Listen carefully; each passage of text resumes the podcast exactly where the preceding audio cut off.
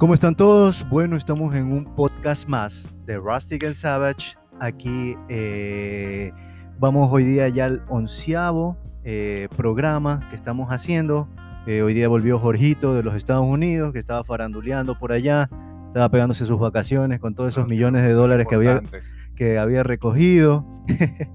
Pero bueno, hoy día vamos a hablar un poquito más de política, vamos a a, saber un poco más de cómo es la política, ya que hoy día va a estar un, un, asambleísta conocido en la provincia de Tuguragua, que es Esteban Torres, que nos va a explicar cómo es la política, ya que él también es un joven que está ahorita involucrado en, en el tema de la asamblea y todo por el estilo. ¿Qué tal, Jorgito? ¿Qué tal ese viaje? ¿Cómo te fue? Bien, bien chévere. Ahí fue más que todo porque necesitaba unas cosas, entonces para trabajo, entonces fui a ver, pero todo bien, todo chévere. Aquí estamos de vuelta. Ya sin COVID, sin COVID. Me hice la prueba dos veces por si acaso. Entonces todo libre de COVID, todo bien. Está bien, está bien. Dice que le tomaron la temperatura por la espalda, algo así te tomaron, me dijiste. No, no, no, en la frente nomás. En la frente. ok, ok. Pero bueno, bienvenido, señor Torres, asambleísta por el Social Cristiano, Madera Guerrero, creo, ¿no verdad? O si no me corrige, eh, bienvenido a nuestro podcast. Gracias por participar en este, en este programa aquí. Gracias, estimado Dani, estimado Jorge. Qué gusto estar con ustedes. Yo soy un gran seguidor de la marca desde hace tiempo. Hasta ahora no he podido adquirir algunos de los productos, pero próximamente lo haré. Pero me gusta mucho el estilo, lo que han planteado y por supuesto este podcast. Bueno, yo soy asambleísta del movimiento Tiempo de Cambio. Okay. Es un movimiento local en Tungurahua que lo presido y que tiene además una alianza con la lista 6. Eh, y así estamos en la, en la Asamblea Nacional de las Órdenes. Chéverísimo, chéverísimo, señor Torres. Claro, con gusto, con gusto cuando quiera.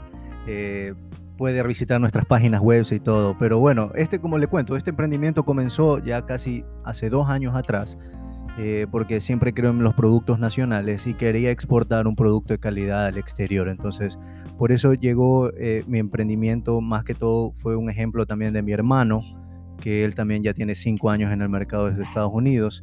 Entonces por eso comenzamos esto. Y bueno, y el podcast lo creamos era más para que todo, informar, darnos algo de relax en estos temas de pandemia y en estos temas de crisis y todo lo que vivimos en el Ecuador. Entonces, pero bueno, bueno. A ver, señor Torres, una, una consulta. Yo siempre que lo veo, lo he analizado y todo por el estilo, eh, usted es gallero, se lo ve, ¿no? ¿Verdad? Así es, así es. Soy, bueno, no soy de los practicantes todavía pero sí soy un aficionado, soy un aficionado y de hecho tengo unos gallos que me regalaron alguna vez en la finca aquí cerca a Ambato. De hecho, ayer estuve visitando a unos buenos amigos galleros eh, en la provincia de Tumurahua y fue, subiste una foto a mis redes sociales. Claro, claro, ahí la, vi. ver tal vez. Pero sí, sí, me gusta mucho, me gustan sobre todo las tradiciones, ¿no? Porque no solo está el tema de, el tema de gallos, está también eh, el tema chacarero muy fuerte en la sierra, eh, están los toros, están una serie de tradiciones que, yo creo que hay que rescatarlas, ¿no? Es parte de la riqueza cultural de nuestro país y de nuestra idiosincrasia. Claro, claro que sí, señor este, Esteban, es, buenísimo. Eh, eh, pero ¿es de esos galleros faranduleros o es de esos galleros que saca su gallo, pone sus espuelas y cuando está herido el gallito le chupa la cabeza y escupe la sangre? ¿Algo así o no? Todavía no, yo lo que tengo son gallos que además gallos eh, eran buenos, pero me lo, por ahí se han cruzado con algunas gallinas medias. Medias churras, churras, esas gallinas churras. Medias churras, sí, entonces están los gallos medios cruzados, pero eh, me gusta, me gusta, tengo que aprender mucho más todavía, pero siempre me gustó en líneas generales y hoy, como digo, que tengo eh, estos gallos y por supuesto que tuve la oportunidad también de, en algún tema político, también defender a, a todos los galleros conocer mucho más sobre esto, ¿no? Pero todavía, así de los expertos, expertos, todavía no me considero, soy un amateur. Está bien, está bien. Sí, yo lo vi justo en la asamblea que usted estaba defendiendo estas tradiciones que, bueno, en algunas, en algunas ciudades ya, ya no la pueden aplicar por temas de leyes y cosas por el estilo. Yo también soy muy aficionado de estas cosas de, de, la cultura ecuatoriana, de, de las tradiciones ecuatorianas y cosas por el estilo. Y realmente que la genética de los gallos es a base de, ese brío que tienen ellos y no es que uno quiere dejar el gallo nomás por ahí y no pasa nada, no, se van a pelear si es que tú la sacas del corral o de donde usted lo tenga. en, su criadero, más o menos. Y eso es, así es, y eso es lo que muchas veces las personas no entienden. A veces eh, pecamos muy de urbanos y desconocemos que existe todo un mundo eh, popular, rural, eh, en el campo que no solo mueve la economía, sino que ha sido tradicional por muchísimos años y que prohibir este tipo de cosas, perseguir a las personas que se dedican a esto no tiene ningún sentido. Em, aquí me decían, yo, he coordinado mucho los temas eh, gallísticos con la Federación Nacional de Gallos, em, especialmente prohibiciones que se quieren poner todavía en el Código de Ambiente, temas en el Código Orgánico Integral Penal, una serie de prohibiciones absurdas que se dan precisamente yo creo que por el desconocimiento de qué son los toros, de qué son los gallos y de qué representan. Yo estuve ya reunido con estos amigos en, aquí en Santa Rosa, que es donde tengo mi, finca, precisamente tengo caballos, tengo varios animales y también están los gallos. Pero ellos me contaban y me decían que, eh, claro, no es que hubo una prohibición per se, pero las galleras, por ejemplo, no les han dado permisos de funcionamiento en ninguna, en ninguna parte del país. Eh, me comentaron con cierto regocijo que el único cantón que en este momento está con una gallera activa y que va a congregar a posiblemente todo el turismo gallero esta, en este feriado es Macas. Eh, se han inscrito alrededor de 500 personas que van a ir de todo el país a Macas a jugar sus gallos. ¿Qué significa esto? Que estas personas tienen, por supuesto, que dormir, tendrán que hacer el gasto en hoteles, tienen que comer, habrán el gasto en restaurantes, tienen que ir parando hasta llegar a Macas, agarran el gasto en toda la economía. Así se mueve la economía que muchos eh, persiguen, que muchos quieren prohibir, y eso es lo que no se entiende. Entonces, en el tema de los gallos sí fue triste, porque si bien en la consulta popular, que algunos conocerán, eh, estaba direccionada especialmente a los toros, a raíz de eso una serie de prohibiciones eh, por parte de los municipios para galleras privadas, no se diga galleras públicas, eh, que impiden este, este tipo de economía, este tipo de economía que además es muy tradicional y que además tiene muchísimo turismo. Yo conversaba, y aquí no me quiero tampoco extender mucho, me pueden cortar, pero conversaba también con estos amigos y me decían que, por ejemplo, en Centroamérica se ha convertido en una verdadera industria el tema de los gases, en donde incluso las familias... Claro, Puerto Rico, República Dominicana y todos por el estilo. Ellos vinieron acá, ellos vinieron a uno que se llamaba El Reto de América, se llamó, que lo hacía Francesco Tabacchi el de la eh, representante de los ganaderos acá de la provincia del Guayas, creo que es. Eh, y armaron un reto de América y vino, fue bacán, fue chévere, yo lo vi. Lo único turro es que, bueno, nos faltó, nos faltó un poquito más de casta en los, en los, en los gallos. Claro, y, ella se convirtió en una verdadera industria, o sea, son compañías las que se dedican a esto. No solo es un tema tradicional, es un tema económico muy interesante. Yo, yo siempre me pregunto por qué tenemos nosotros que cerrarnos a una serie de posibilidades que otros países sí aprovechan eh, sin las bondades de nuestra tierra, de nuestra geografía, que claramente podríamos hacerlo. Y el tema de gallos me sorprendió, me dicen, no, allá es una verdadera industria y por supuesto, incluso los mejores encastes vienen de allá. Entonces, hay una serie de cosas que tenemos por hacer, descubrir este mundo rural. A veces tenemos que salir de las selvas de cemento, ir, eh, en el caso de ustedes, un poco más al, no sé cómo les llaman, al campo en la costa, eh, acá decimos a la sierra, ¿no? Pero y ver lo que pasa ahí, quiénes... ¿Ah? Al campo decimos acá igual. Al campo también, claro, al campo. Eh, y, conocer qué hay más allá, ¿no? Hay muchas personas que a veces no están en el Twitter, no están en el Facebook, pero también generan sus cosas y eso es lo que creo que hay que rescatar. Claro, claro, pero chévere, señor Tor, este, Esteban, eh, poder compartir esta, esta pasión juntos que tenemos. Eh, lo único que sí quisiera como más o menos recomendarle es que, bueno, yo tengo mis gallos y todo por el estilo, pero yo ya no juego porque, bueno, hay mañas en las galleras que todavía no hemos mejorado y cosas por el estilo, y hasta las instalaciones no se han mejorado. Pero también otro tema es que lo podemos hacer como España, podemos entender a la gente que también está en contra de esto y pueden entenderlos a nosotros. Y lo podemos hacer con trabas que realmente no agrede al gallo, pero maneja un criterio de casta, así como en la UFC hay un juez y todo por el estilo, igual acá. Y determinarían el, el, gallo ganador o algo por el estilo sin hacerse tanto daño con las espuelas o algo por el estilo. Pero bueno, señor Torres, e, esa es una, una, anécdota que también usted puede proponer allá en la asamblea y así todos podemos tener este, nuestras ideas. Esteban, y cambiando un poco de tema, quería preguntarle cómo se encuentra el tema del COVID en Tunguragua. ¿Cómo están las cifras? Eh, si se ve que hay algún rebrote, cómo están los hospitales. Si nos puede hablar un poco de eso, por favor. Sí, bueno, de lo que se conoce, cifras oficiales, no hay un rebrote en Tungurahua. Eh, había cierta, habían ciertas dudas porque Baños es uno de los destinos turísticos más potentes del país y por supuesto en este feriado largo se convierte en un atractivo. Ah, sí. Eh, pero no ha habido un repunte, no ha habido un alarmismo eh, innecesario. Yo he sido siempre de la idea de mantener todas las medidas, la mascarilla, el distanciamiento, el lavado de manos, el alcohol, no dejar de hacer nuestras actividades del día a día. Me preocupa muchísimo que hayan personas que, eh, eh, digamos, omiten estas normas y les dan papaya, como se dice a, los, a las autoridades, a que vuelvan a pensar en confinamientos, en aislamientos, lo cual es letal, no solo a nivel social, sino sobre todo a nivel económico, ¿no? Claro, para Eh, pero aquí, eh. Así es, pero aquí en Tungurahua eh, hay ocupación en camas, pero no hay ese, lo que sí se vivió hace algunos meses, que era una situación mucho más compleja.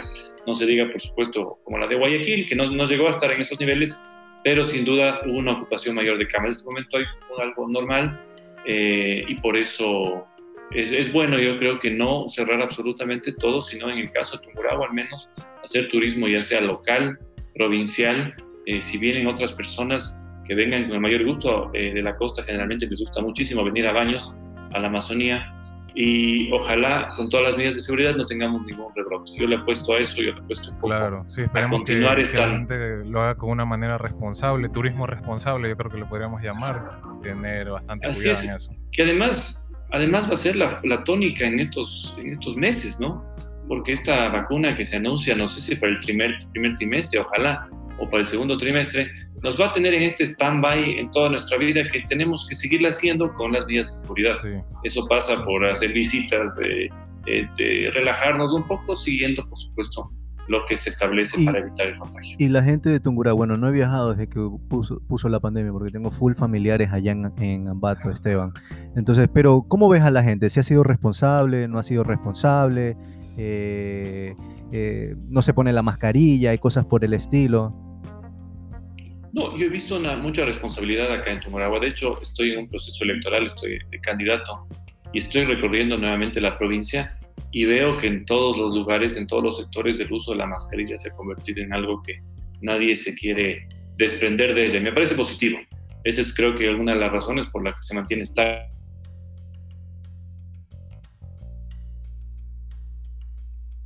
Se nos cortó, parece, un poquito con Esteban. Estaba justo hablando de este tema de la, del tema del, del COVID, cómo está en Tungurahua y cosas por el estilo. Ya saben, a veces el internet en nuestro, en Ecuador es un poquito más lento y todo por el estilo. Pero vamos a ver, vamos a ver si, si retoma este Esteban. Se está hablando del tema del COVID, que en Tungurahua está un poco más controlado, están con el uso de mascarillas, bastantes personas están respetando. Igual ahí nunca pasó como en Guayaquil, en Quito. eh, tiene que vender. En el caso de Tumurahua es una provincia muy comercial. Esteban, Eh, Esteban, recién, Esteban, recién vuelve el audio que estabas tú. Eh, se, se te había caído el, el audio. audio. Ajá, ajá. Si quieres puedes Ya. retomarlo de nuevo para, para entender el, el tema que lo quieres meter. Sí, bueno, sí, no sé desde qué parte se cortó, pero el Eh, tema que les comentaba. Del de- tema del, del tema sí. de la masca- del tema de la mascarilla, de cómo has visto la gente, que has recorrido y todo Sí. por el estilo. Sí, yo, yo, yo he visto, o sea, en definitiva, una buena actuación de la ciudadanía con uso de la mascarilla. Espero que esto se mantenga así para evitar problemas. El problema ha sido precisamente desprenderse de las medidas de seguridad, como ha pasado en Europa o en España o en Francia, lo que ha motivado una segunda ola. Ojalá no haya segunda ola eh, y ojalá tengamos eh, poca ocupación también en camas, en respiradores y que poco a poco vayamos saliendo de esto. Chévere, chévere, qué bueno. Este, Esteban, una consulta. Mira, yo casi toda mi infancia viví en Ambato. Eh, yo vivía en Guayaquil, pero siempre viajaba a Ambato y cosas por el estilo. Por eso conozco mucho la este, Ambato y al menos la provincia de Tungurahua la conozco bastantísimo. Pero, este, ¿qué ha pasado? ¿Qué ha pasado con toda esta delincuencia que hay en Ambato? Ambato ha cambiado muchísimo, muchísimo se la ve un poco más sucia, se la ve un poco más peligrosa, es mucho más peligrosa que antes. Antes yo tenía que ser a unos 12 años, 13 años y me bajaba desde el Coliseo Bellavista hasta, hasta el centro de, de Ambato y no te pasaba nada, un niño de 13, 12 años. Hoy en día baja un niño de 13 a 12 años del Coliseo de Ambato hasta hasta el centro y no sé si llegas, es que ese es el, tema. Y se ha perdido mucho. Hay mucha gente también en el tema de los parques y todo por el estilo. Eh, mucha gente, no estoy en contra de las personas que les pagan por, por actos sexuales o cosas por el estilo, pero el tema es que se ha deteriorado los parques, que en, en Ambato los parques eran muy importantes en este tema. Sí, hay problemas eh, sectorizados, especialmente en Ambato, que es la capital de la provincia, eh, en el tema de seguridad. Está motivado por algunos factores. El primero es, por supuesto, el tema económico, eh, que, que, que, mueve realmente otras olas que a veces no son las mejores y que, por supuesto, están marcadas en la inseguridad. Hay otro tema también, y lo, lo digo yo de frente, hay un tema de falta de control de inmigración. Eh, todos. Mucho venezolano, sí he notado, mucho venezolano. Hay que ser sincero. Aquí somos sinceros. Y, hay buenos, no, no, y hay buenos y malos, eh, incluso de otras nacionalidades, colombianos también hay buenos y malos. Ecuatorianos, por supuesto, no se diga buenos y malos. El problema es que eh, en este nuevo tipo de derechos, que ahora se habla de este derecho a la movilidad universal, evitamos pedir, por ejemplo, antecedentes penales, ver cómo se comportaba una persona en otro país antes de dejarle entrar al nuestro. Y eso me hago una, una sencilla pregunta. ¿Nosotros acaso podemos eh, viajar tranquilamente a España nos piden algún tipo de control? Una visa, se puede decir. Eh, a Estados Unidos, para obtener la visa, ¿es así nomás? No, no, no. Los países tienen el derecho de decir tú entras y tú no entras. Y yo creo que aquí nos ha fallado mucho el hecho de que eh, han venido personas, sí, de la nacionalidad, especialmente venezolana por la situación de ellos, con antecedentes penales, con un mal, eh, mal proceder, que sí motivan aquí la inseguridad eh, y sobre todo los robos, ¿no? Los robos ya no son solo en zonas periféricas, sino en los parques, como bien dices tú. En los parques centrales hay robos y a veces decimos de solo un celular, pero un celular puede significar muchísimo para una persona y por supuesto al celular no le acompaña solo un robo con voz, sino que le apuntan con la pistola, una o con cuchillo sí Así es. Así es, así es. ¿Usted cree que tal vez los policías no están preparados para esto, para esto, no están capacitados para esto? Porque le cuento un caso que me pasó a mí. Eh, dos casos más que todo, digamos. En Guayaquil y uno en Ambato. Eh, en Guayaquil, chuta, normalmente aquí, bueno, aquí ocurren robos de todo tipo, ¿no? ¿Verdad? Y bueno, me robaron unas partes de los carros, los alcancé y todo, los amenacé a los ladrones, hasta tenían cuchillo y todo. También tenía que, eh, una, una pequeña tijera tenía para poderme defender, porque como no podemos estar ni siquiera armados aquí en este país, entonces tuve que defenderme con eso. Y me devolvieron las partes de los carros que me habían robado. Y al frente mío había un UPC. Y el UPC sale el policía con las, las manos en el bolsillo, me queda viendo y ni siquiera actúa. Ve que un ciudadano está gritando o algo, por lo menos voy y digo, ¿sabes qué? ¿Qué pasó? Eh, disculpe, quiero saber, están haciendo escándalo o algo por el estilo. Ese es uno que me pasó. Nunca salió, recuperé mis partes, tuve que regresar y el, hasta el policía me dijo, ¿sabe qué? Es que no vino al UPC a, a, informarlo. Entonces tengo que dejar que me roben primero y de ahí ir al UPC, decirles me están robando y los manes a ver si es que me lo pueden conseguir o algo por el estilo. En Ambato, justo al esposo de mi tía bajando, eh, le robaron con cuchillo y le robaron la maleta y le robaron todo porque él tenía que ir a, dar clases en una universidad, ¿no? ¿Verdad? Pero el, el, el, el, problema fue que yo creo que no están capacitados los policías, muchos policías no están capacitados, o también hay una mafia en la policía. Yo creo que aquí también hay, hay, dos caras de la moneda, ¿no? Una quizás es que a veces los policías no tienen la preparación debida, aunque yo he conocido a la mayoría y están preparados, el problema mayoritario en ese caso es que realmente a veces no cuentan con herramientas, a veces ni siquiera están ellos cargando pistola, sino que les dan el tolete, por ejemplo, a nivel municipal es un tolete y, no hay más. Ese es un problema. El otro también son las leyes. Es que un policía sabe, por ejemplo, que si a veces hace cumplir la ley y le mete una paliza al delincuente, probablemente el preso sea el policía. Entonces son cosas que a veces uno no entiende. No se diga también toda esta onda que hubo de leyes que favorezcan a los delincuentes. Aquí se quiso decir que si eran robos hasta 300 dólares no ameritaba que se persigue el delito. Oiga, un, celular de 250 dólares probablemente es muchísimo patrimonio para un joven de 15 años. Yo creo 16, que, ¿qué, que celu- tiene. qué celular cuesta 200 dólares hoy en día? Un 1100 tal vez ha de costar 200 dólares ya porque es vintage nada más, pero de ahí no creo que un celular te cueste, un celular que tú vas a funcionar obviamente, no para tu trabajo, para fotos, para... Claro, para incluso publicidad. son... Y- diferentes cosas que Y en este país son mucho más caros. Claro, pues diga. allá cuesta 200, acá Eh, cuesta 2000, pues no. Así es. Entonces, claro, esos son a veces eh, es un tema quizás de preparación, pero sobre todo a veces de miedo y por supuesto saber que hay ciertas leyes que permiten que el delincuente ese rato le deben a la policía, pero salga a las pocas horas.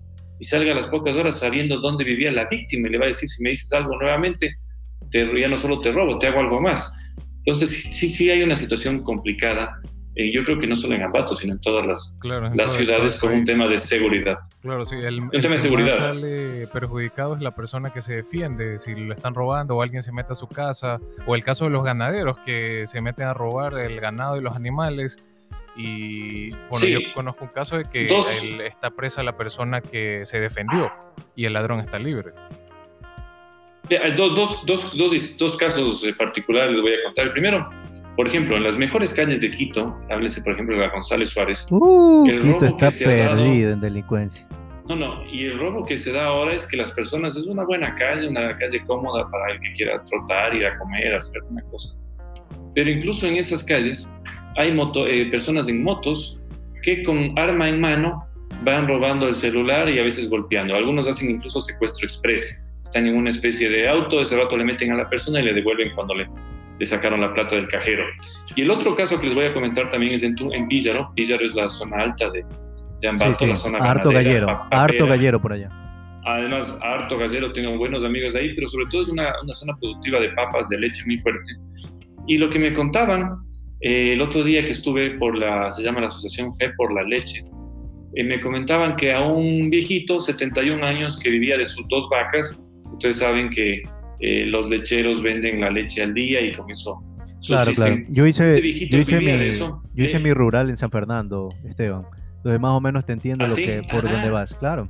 Conozco toda esa zona, San Así es. Fernando, más atrás de San Fernando, todas esas comunidades indígenas las conozco. y, Ajá. y que es una zona además preciosa. en Lindísima, paisajes. hermosa, Eh, lleno de vacas lecheras igual, eh, lindo lo- las corridas de los toros y todo. Estuve en todos en esos eventos. Súper chévere, súper chévere.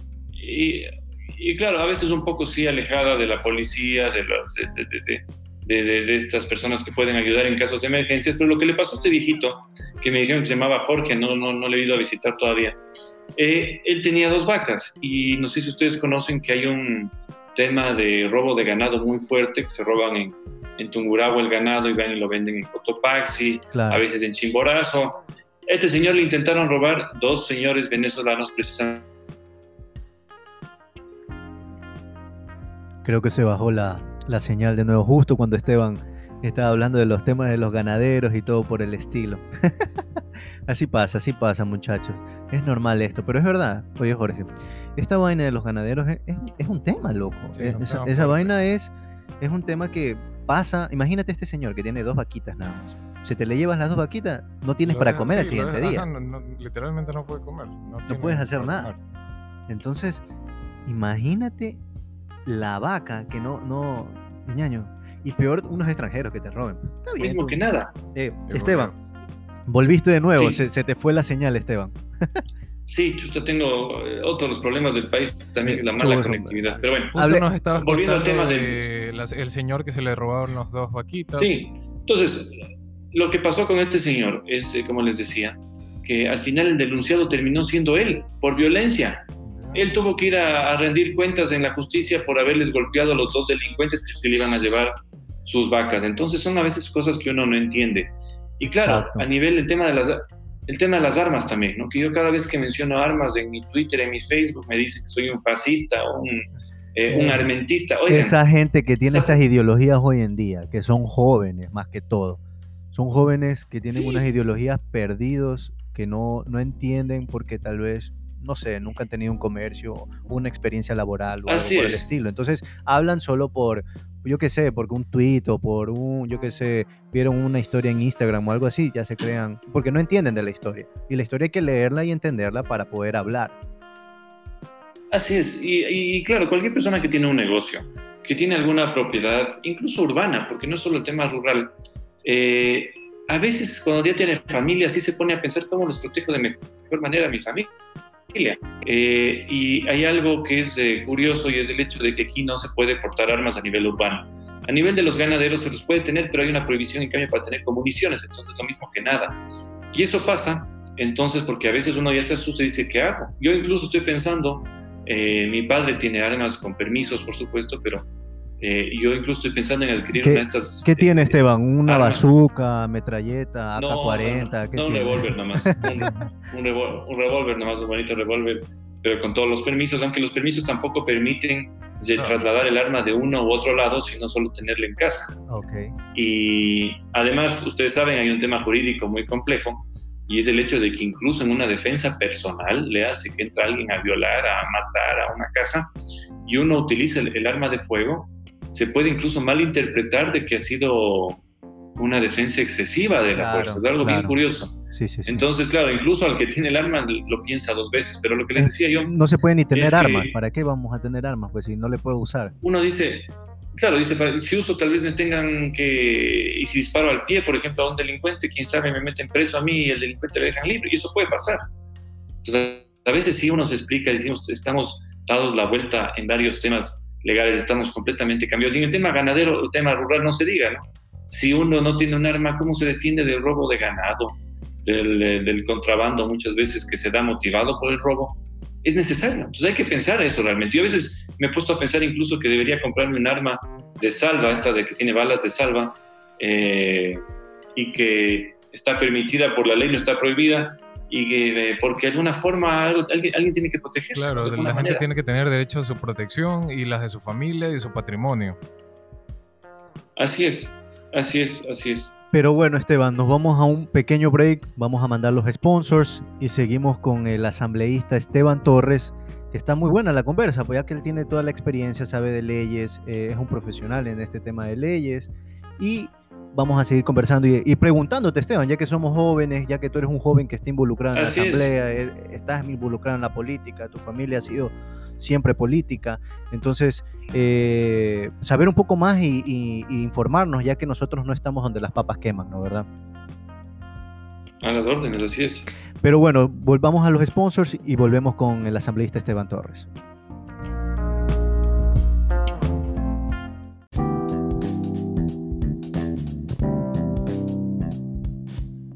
Oye, brother, ¿sabes que quiero completar mi outfit para este fin de semana? Claro, pues hermano, entra a rusticandsavage.com y encontrarás todos los artículos de cuero 100% hechos a mano y productos ecuatorianos, hermano. Y si deseas tomar un cafecito un fin de semana con tu esposa, asegúrate de comprar nuestra bolsa de café Manapí.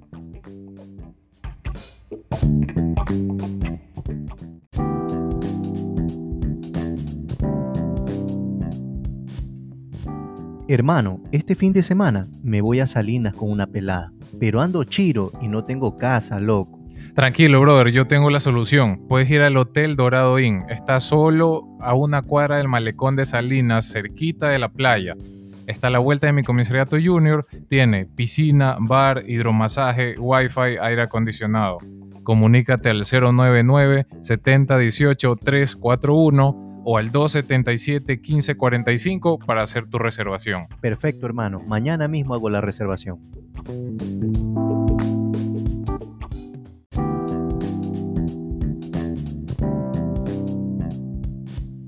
Oye, hermano, el otro día estaba comiendo y me comenzó a molestar la muela, hermano.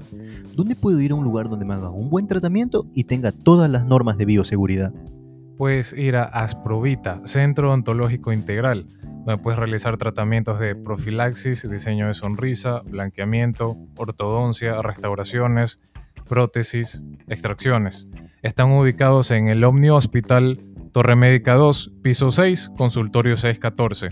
Comunícate para sacar tu consulta al 096-311-4975 y encuéntralos en Instagram como asprovita.es.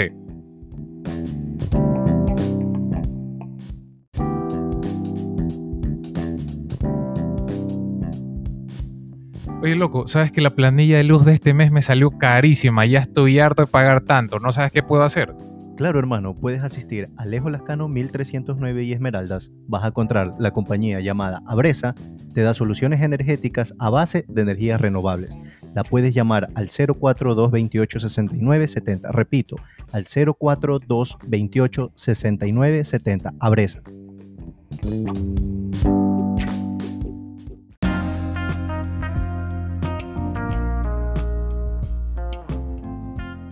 Bueno, bueno, bueno, regresamos al podcast de Rustic and Savage. Estaba buena la conversación con Esteban, pasamos los sponsors y seguimos con este tema de los jóvenes en la política, aprender un poco más de estos políticos que son jóvenes, que están involucrados en los temas más importantes tal vez del, del país, más que todo, ¿no? ¿Verdad?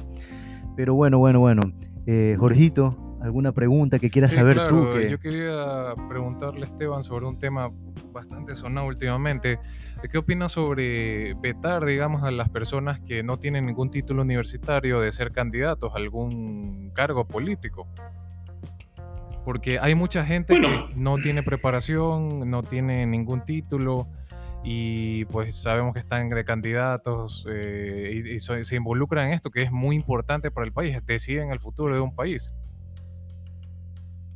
Bueno, eh, esta es una pregunta realmente interesante. Yo la tengo siempre como discusión con, en mis clases de Derecho Constitucional. Yo doy clases a nivel de maestría y a nivel de pregrado. Y siempre es la pregunta esa, ¿por qué no se pone un requisito no solo de edad, sino de títulos, de experiencia personal, de experiencia laboral, de honestidad para ser candidato? Y aquí hay una eterna discusión. Reprueban toditos, pues, Esteban, ahí. Ahí reprueban toditos, ¿Ah? pues. Ahí reprueban toditos. Sí. Pues. Y la pregunta es, y claro, y quienes hablan, en mi caso personal, yo soy eh, abogado de la San Francisco, ejercí mi profesión durante siete años antes de estar este, temporalmente en la Asamblea. Eh, tengo una maestría también en leyes en la Universidad de Londres, donde me gradué con honores. Entonces, algo de autoridad podría tener yo para decir, sí, pongamos este tipo de requisitos para ser candidatos. Pero claro, hay otro tema que es el derecho a la democracia y saber, por supuesto, que por ejemplo, si en la Asamblea hubieran 137 como yo, que tienen una formación en leyes, eh, que además no han estado inmersos en temas de corrupción, estos escándalos, eh, podría ser interesante, pero sería solo una voz de la sociedad. Las democracias y los parlamentos se componen con todas las voces, entonces tiene el mismo derecho, si tiene por supuesto los votos y si su entorno lo elige, de estar un gran dirigente sindical, que puede ser que solo acabó el colegio, pero que representa eh, algo para su entorno y que, la, y que su entorno quiere que esté en la asamblea, porque su voz tiene la misma voz autorizada que la tiene, por ejemplo, alguien que tiene una maestría en Inglaterra en leyes. Entonces, eso es un poco cómo se compone la democracia y por eso poner un tipo de requisitos que quizás en el papel estarían bien, de decir, si usted no tiene el título no puede ser candidato, un poco pervierten a lo que se busca como parlamento. Les digo una cosa, pero, pero, lamentablemente, pero, antes de anticiparnos, Esteban, justo tú estabas hablando de las personas que vienen y emigran acá al país, que son personas que tienen un currículo pésimo que, y ya vemos el resultado que son vandalismo, este, robos, asesinatos o cosas por el estilo, ¿no verdad? Es lo mismo que si la persona que no tiene un currículo correcto y va a la asamblea a legislar, va a pasar lo mismo, pues, y eso es lo que está pasando ahora. Y en los, bueno, de lo poco que yo tengo 30 años en este país, eh, yo creo que no ha cambiado en nada. Cuando eran diputados era la misma historia y ahora que son asambleístas es la misma historia. Entonces, yo creo que deberían de ir personas capacitadas así a su cargo, al menos si es público. Porque si es privado, ya eso es el problema de la institución privada, qué contrata y qué no contrata. Pero si es nuestro, nuestros impuestos, nuestra plata que pagamos y un salario que damos, queremos una persona capacitada porque va a gobernar nuestra, como decir, nuestra compañía, que sería de todos los ecuatorianos. No, y, eso es así, queremos a las mejores personas. Por eso está también la herramienta del voto, ¿no? El voto es la forma en la de decir, por ejemplo, eh, está muy bien que tú seas futbolista, está muy bien que tú seas artista, pero a la asamblea prefiero que vaya alguien que conoce de leyes para que sepa lo que hace y para que tampoco le vean la cara, porque muchos pecan de ingenuos o se venden, digamos, de estas tentaciones porque no saben realmente qué defienden y qué es lo que están tratando. Eh, bueno, hay una serie de requisitos en este momento para ser Pero, pero, pero hay, hay, el Código de la Democracia, si uno tiene eh, perdón, si uno tiene eh, alguna sentencia condenatoria, ha sido por temas de corrupción, está dando pensiones alimenticias o lo que sea, no puede inscribirse. Lo que ya un poco estamos hablando más allá es del tema del carácter, ¿no? La preparación. Claro, sobre todo la, preparación que la persona tenga, porque es para un país. Así es, pero bueno, tampoco creamos muchas veces que el título es una, una, una, una carta de persona Claro, claro, porque el problema se gradúan eso a distancia, como 100 asambleístas se gradúan a distancia ahí sentados y toda la vaina. Entonces también eso no, es un, programa de estudio. Y nadie, quita también, y nadie quita también que el más preparado con títulos legales y todo sea un corrupto que vaya a meter el voto, ¿no? Incluso vean lo que ha pasado ahora, que es terrible, ¿no? gran parte de los corruptos son bien jóvenes. Todos salen en sillas de ruedas, en muletas, así salen toditos, ¿no? Cuando todos son discapacitados ahora, entonces. Y claro, entonces, y muchos de los casos son también jóvenes, entonces yo no creo que ni la edad, ni lamentablemente los títulos, así yo creo que es el carácter de las personas, y por eso es que también cuando elegimos a las personas tenemos que ver quiénes son, o sea, qué defienden, qué tienen que perder. Muchas personas no tienen nada que perder. Yo en mi caso personal sí tengo un apellido, tengo unos apellidos que cuidar, por eso no me puedo jamás ver inmerso en este tipo de cosas y tengo muchísimo que perder si estuviera haciendo más papel. Eh, pero hay otras personas que ven a la política como algo de que se entra, se está unos añitos, se sale bien y no vuelvo. No, no, no. Es que ahí, va, el punto, Esteban. El punto es que, digamos, tú eres una persona que has estudiado, ¿no? ¿Verdad? Tu padre ha estudiado, te ha dado las capacidades económicas para que puedas estudiar y ejerzas tu profesión y me imagino la cultura y los valores que te ha brindado. Es normal, pues, pero eso pasa en una persona de que tiene una capacidad eh, de estudios o intelectual o base de, educación y cultura, llegas a ese ámbito. Pero estos manes que nunca han tenido nada, llegan por un voto popular, que jamás en su vida han formado una compañía o han vendido algo, ni siquiera se han parado en el semáforo a vender algo, y de la noche a la mañana de la casa de caña salen a la isla Mocolí a vivir. Entonces, obviamente que estas personas, y después dicen, no, pues si yo tengo los títulos graduados, ¿a dónde? A distancia y todo. Por eso existen años de, para, para, para la, educación, no existen segundos para yo educarme. Entonces, y la experiencia laboral, porque yo no puedo decir a un ingeniero que me venga y me haga una vaina cuando nunca ha trabajado de, de temas de, de ingeniería ni nada. Entonces, cómo él va a tener una experiencia laboral y puede dar una opinión en una asamblea. Así es, así es. y ese creo que más bien es la gran deficiencia, ¿no?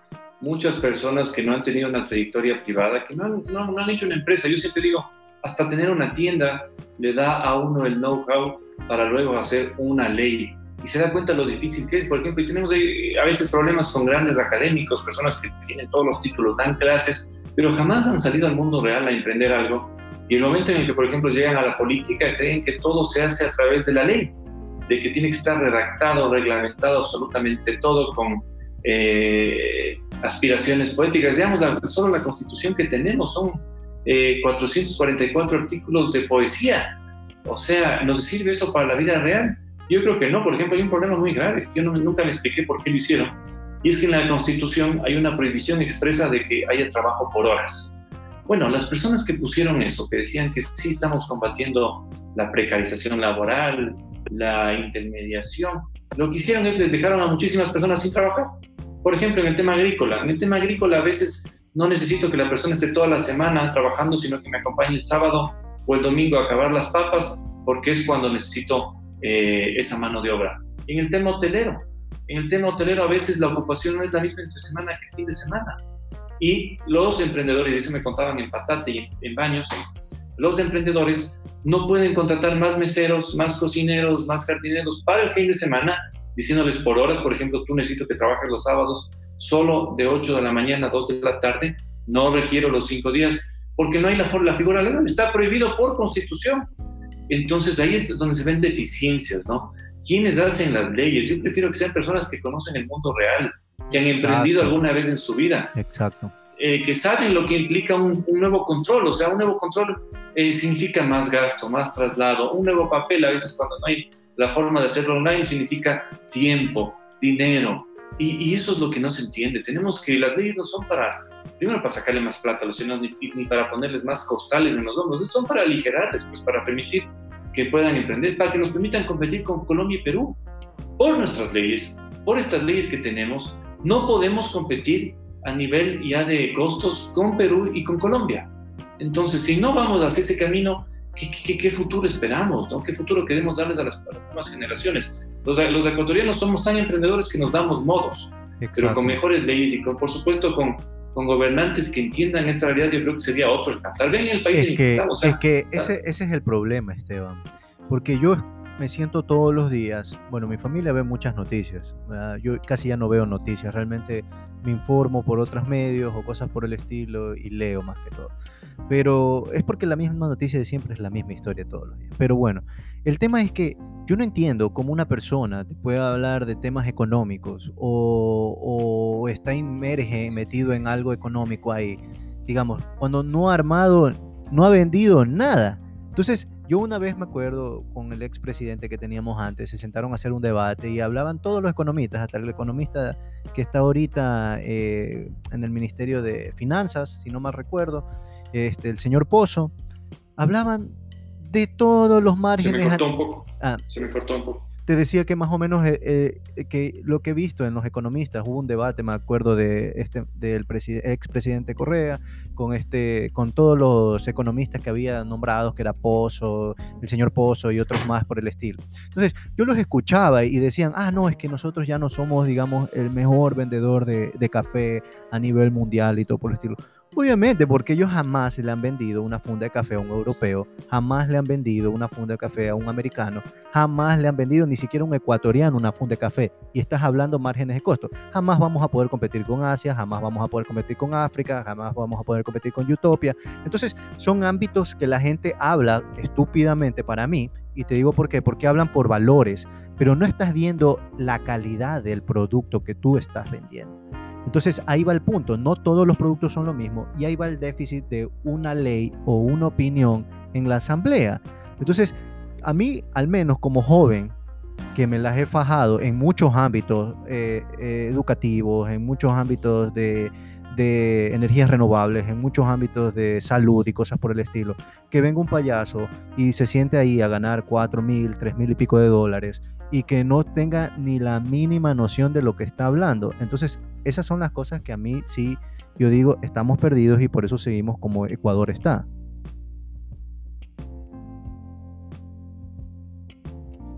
Esteban, ¿estás ahí? Estoy, estoy aquí, pero tengo un problema, no sé si quedé sin batería, no sé. Pues, eh, a ver, ¿me escuchan? Sí, ahí te escuchamos. ¿Me escuchan? Sí, sí, sí. Sí, Esteban, te ahí sí me escuchan. Ajá. Ya. Eh, bueno, yo también los escucho ahí. Sí.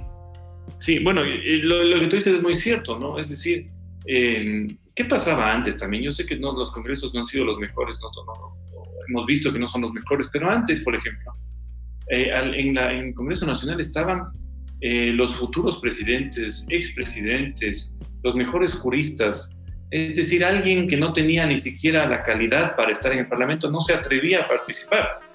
Hoy sí hemos tenido muchas veces por los, el método electoral, que es una especie de pesca de arrastre, en donde si era bueno el líder, el presidente, arrastraba una buena mayoría de asambleístas, pero muchos no sabían ni siquiera por qué estaba en la lista.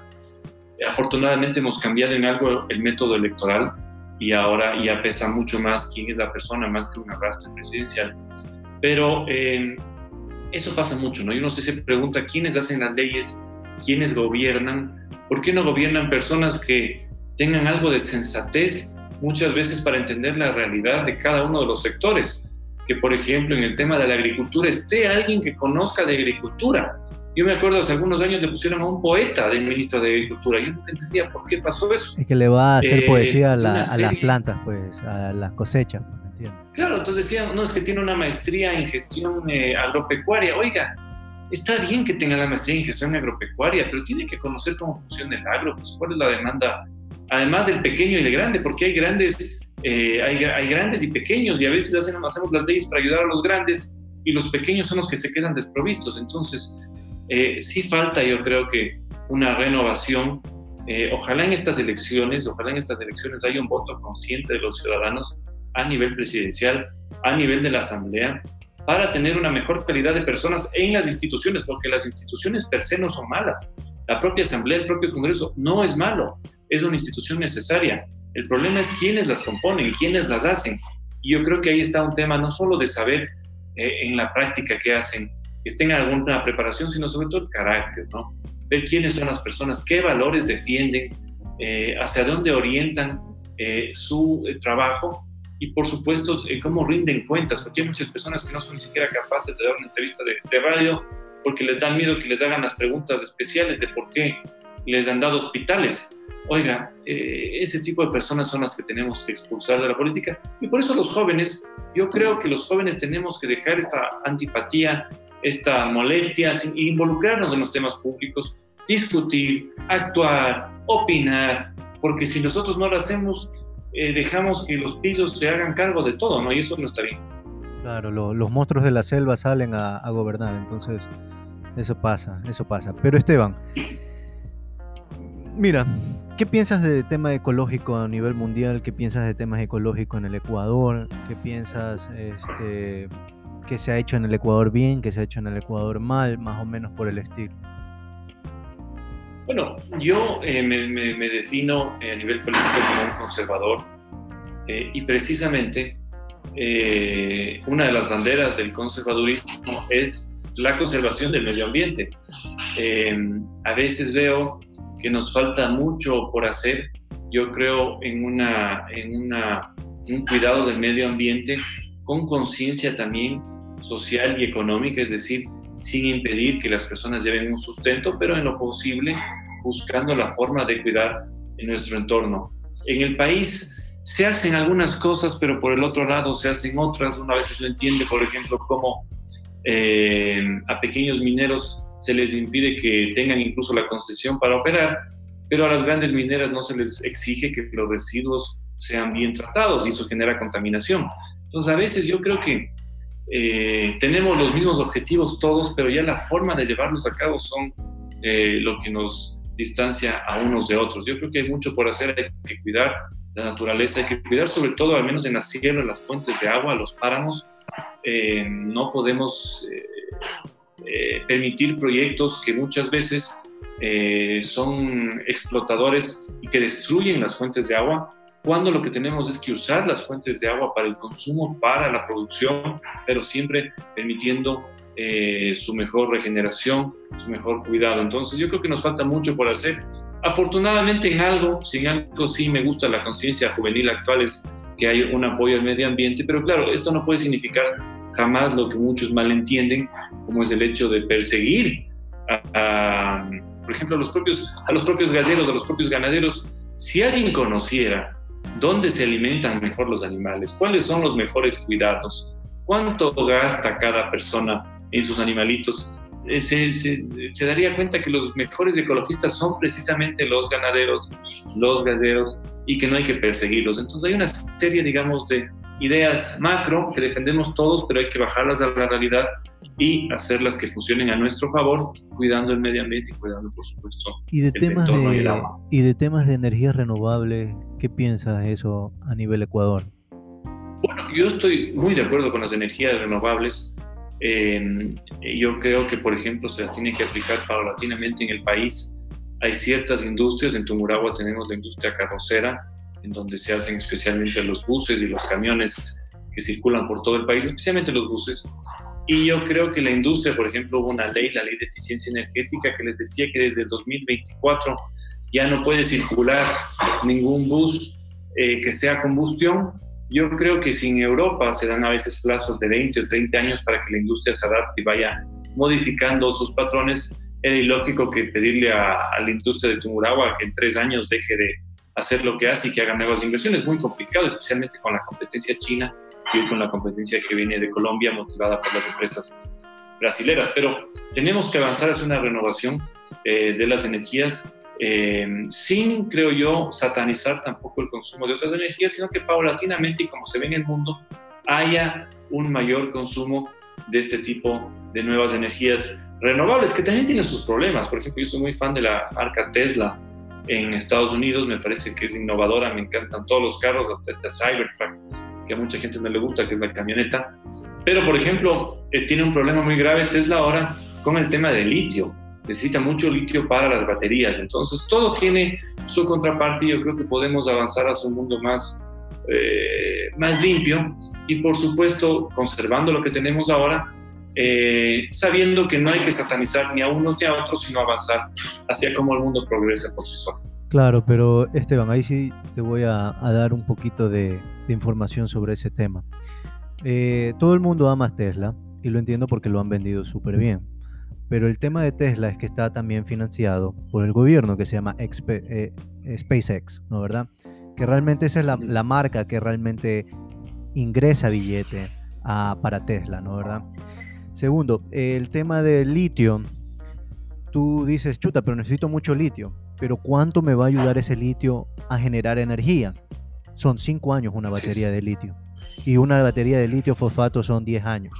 Entonces, tú pones en contra la balanza de litio, obviamente me generó 5 años, a la gasolina que me generó una semana, murió y tengo que volver a llenar otra semana, y sigo haciendo una combustión y una contaminación al nivel igual agrícola, a nivel personal, a nivel salud y a nivel de todos los ámbitos, ¿no verdad? Y no hablemos de que se riega el petróleo y que hubo una otra cosa por acá y otra cosa por acá, más la contaminación del agua, que todas las gasolinas casi a nivel de Ecuador tienen filtraciones. Entonces, el problema no es el problema del litio, el problema es la conciencia de las personas energéticas, porque tú le puedes vender el mejor carro de electricidad, ¿no verdad? Pero la persona no se adapta a eso. ¿Y por qué? Porque queremos más. Entonces, al mayor cantidad, mayor energía. Entonces, tenemos que también entender, sí, somos ecologistas y toda la vaina, bacán, chévere, pero hermano, deja de seguir consumiendo más energía. Al nivel que un mensaje o una foto que tú veas en Instagram son tres minutos de un foco LED. Eso es un consumo. Entonces, imagínate, tú como Esteban revisas 10 fotos al día. Yo como Dani reviso 20 fotos al día. Jorge revisa 100 fotos al día. Entonces, ahí va el problema. No somos eh, conservadores con el tema energético. Entonces, eh, el problema es uno, es uno de esos. Y también, no el problema es, sino es darle la solución al cliente. Y eso sería con electrolineras caseras, no electrolineras públicas. Eso pasó con el tema del gas. El gas, todos ponieron gas en su camioneta. ¿Cuántas gasolineras de gas había? Una, dos, para todo Guayaquil. Imposible, pues. Pero si tú tienes en tu casa una electrolinera a margen con energías renovables o paneles solares o aerogeneradores, dependiendo de donde tú estés viviendo, sería espectacular para tu, para tu consumo o para cualquier consumo de cualquier persona. Entonces tú ya tienes la solución en tu casa y eso es lo que le gusta al consumidor. No le gusta la electrolinera que, ah, chuta, tengo que ir a cargar a una electrolinera que solo hay una, una persona que la tiene o dos personas que la tienen. Entonces eso pasó con el gas y hoy en día el gas es un fracaso. Así es. Así es, bueno, hay un tema también eh, curioso de Tesla, ¿no? Y es que parte de los beneficios que obtiene y que demuestra no son precisamente de la, de la venta de los autos, sino de las compensaciones ecológicas que tienen que pagarlas, por ejemplo, GM o Ford, para evitarse la cuota, especialmente lo que se llama la cuota ambiental, y pagándole a Tesla, eh, un poco cumplen con eso. Entonces, eso significa ingresos también a Tesla. Pero eh, lo que tú dices es muy cierto, es decir, avanzar hacia un tema de energías renovables, eh, a veces no centralizado en el Estado, porque hemos visto como el tema de gas falló lo del Estado, sino ver cómo esto eh, se traslada a los propios hogares. Me gusta mucho incluso la idea del Powerwall, que es lo que tiene Tesla, para que en tu casa tú mismo tengas la posibilidad de generar la energía para tu auto, por supuesto, y para toda tu casa a nivel solar. Y eso es algo que sin duda tenemos, ojalá que replicar algún día en nuestro país, ¿no? Eh, que nos llegaran esas modas mucho más rápido sería algo positivo porque creo que eso nos va a a todos. Claro, y Esteban, ya para ir cerrando esto del podcast, quería preguntarte que, cuáles son los principales puntos que piensas que tiene que mejorar la provincia de Tungurahua. ¿En qué cosas hay que hacer hincapié? ¿Qué cosas puede ir eh, desde el ámbito político, se puede ir ayudando a las personas de esta provincia? Bueno, yo creo que aquí hay demandas en todos los niveles. A nivel agrícola, por ejemplo, hay un problema muy grave de contrabando. Eh, a veces no, no, nos creemos, pero hay contrabando de huevos eh, y hay mucha, la industria de los huevos en, en, en Tumuragua es fuertísima, eh, pero hay contrabando desde Colombia que sin control está destruyendo muchos puestos de trabajo. Hay incluso contrabando de leche que uno dice cómo se da eso, pero sí pasan tanqueros con leche desde Colombia y de Perú en forma de contrabando hacia nuestro país. Hay un contrabando de hortalizas, eh, o sea, eh, al productor local le cuestan los insumos, le cuestan todos los controles, a veces le impiden vender donde puede vender y encima más tiene que competir con eh, productos desde Perú que vienen muchísimo más baratos y más grandes incluso porque los insumos son más baratos. Entonces yo creo que hay una serie de demandas en todos los niveles. Este tema que hemos mencionado a nivel productivo también, un tema de proteger a la industria nacional. Yo, yo soy una persona que cree en el libre comercio, que cree en la competitividad, pero también entiende que hay que cuidar ciertas industrias nacionales, hacerlas competitivas y luego empezar a pelear, que es lo que hacen los países en todo el mundo. Entonces, no le podemos pedir, por ejemplo, a alguien que genera asientos de autos en Ecuador que compita con alguien que hace asientos de autos en Colombia, cuando el precio es casi a la mitad y la competitividad es casi nula. Entonces, eh, yo creo que nos quedan muchísimas demandas a nivel legislativo, por supuesto, pero sobre todo de empuje y de apoyo a una política de gobierno que yo creo que tiene que cambiar yo espero que cambie, yo creo que no podemos tener 18 años de una misma forma de entender el Estado, de entender la política, yo creo que hay que cambiar y por eso eh, estamos llamados, y tomando el tema que hablamos antes, a tener un voto consciente, un voto pensante, un voto que sí se motive por la emoción, pero por la emoción de cambiar y de tener mejores instituciones para nuestro futuro y el de nuestras familias. Chévere, chévere Esteban, vacancísimo, vacancísimo. Pero bueno, bueno, para terminar, ¿algún mensaje que le quieras decir a los jóvenes rapidito? Bueno, yo creo que, que, que, que pierdan la apatía, ¿no? Hay muchos jóvenes me dicen, yo no me gusta escuchar esto, no veo esto, no me informo. Bueno, ellos son los que son susceptibles entonces de votar por la persona que luego le va a decepcionar. Y yo creo que los jóvenes tenemos ese rol, tenemos que tomar eh, ese espacio. En política hay un dicho y es que no, en política no hay espacios vacíos. Si tú no lo ocupas, lo ocupará alguien más. Y si tú que estás preparado, que sabes que quieres cambiar tu país, que crees que tienes las buenas ideas, no ocupas ese espacio, no dudes que alguien más lo ocupará. No es que aquí se va a quedar vacante. Y por eso, en todo, desde donde estemos, si es de la política, está bien. Si es desde la empresa, perfecto. Si es desde la comunicación, excelente. Si es desde, la, desde donde sea, podemos hacer país. Yo siempre he creído en el esfuerzo pequeño, pero comunitario y de todos. Es decir, que todos somos hormiguitas en un gran sistema y que si aportamos con nuestro trabajo, si aportamos con nuestras habilidades y con, nuestra honestidad, sin duda va a cambiar eh, el nivel macro. Entonces, eso es lo que hay que hacer. Yo creo que esto, lo que están haciendo ustedes con este podcast es algo muy positivo. Una audiencia joven que se va a informar, que, que, que, que conoce varios temas y que, por supuesto, ojalá quiera dar el salto, quiera dar el salto en donde esté porque eso es lo que necesitamos. Necesitamos un nuevo cambio de personas, nueva sangre eh, y por supuesto las mejores ideas. Qué bueno, qué bueno, qué bueno. Eh, rapidito Esteban, una pregunta que se nos quedó, sí o no, nada más. ¿Hay dinastías en la política o no hay dinastías en la política? Hay dinastías, hay corrientes, en mi caso personal, por ejemplo, muchas personas no saben por qué yo he defendido lo que yo defiendo, por qué ni bien entrando a la asamblea ya defendí el tema de la vida, el tema de los toros, el tema de los gallos. Eh, es un poco porque vengo de esa tradición. Mi, mi, abuelo fue alcalde de Ambato, del Partido Conservador. Mi padre también ha sido un político conservador que defiende esas ideas. Antes de eso, yo también tengo antecedentes en mi familia Cobo y en la familia Torres de presidentes del consejo, de alcaldes, de senadores. Y claro, sí es una, es una tradición de la que yo estoy orgulloso y a la que más tengo mucho que perder si no la cuido. Eso es lo que a mí me diferencia de otras personas que pueden meterse tranquilamente en un escándalo. A veces saldrán, a veces no saldrán libradas, pero yo no puedo hacer eso. Yo sí tengo algo que cuidar, tengo un nombre que cuidar. Y si eso se considera como una buena herencia política, enhorabuena, habrán quienes eh, no les gusta, pero así también es la política. Y al final serán, en este caso, en este nuevo proceso electoral en el que yo estoy, las personas con su voto, los tumurahuenses, quienes me digan si quieren que continúe o si quieren que no esté ahí y será una decisión perfectamente legítima. Chévere, chévere Esteban. Gracias Esteban por estar en nuestro podcast. Muy amable por esta visita. Este podcast fue una conversación muy agradable, Jorgito, hoy día. Fue chévere. Sí, sí, pasamos bien. Agradezco mucho, la verdad, a Esteban Torres por estar aquí. Esperamos tenerlo en una siguiente entrega de nuestro programa. Y pues muchas gracias. Bueno, a pues. las órdenes también a todos los seguidores de Rustic and Savage ahí. Chévere, Para chévere. la próxima. Chévere, Esteban. Bueno, pues para toda la gente, nos estamos viendo en el siguiente podcast. Chau, chau, chau.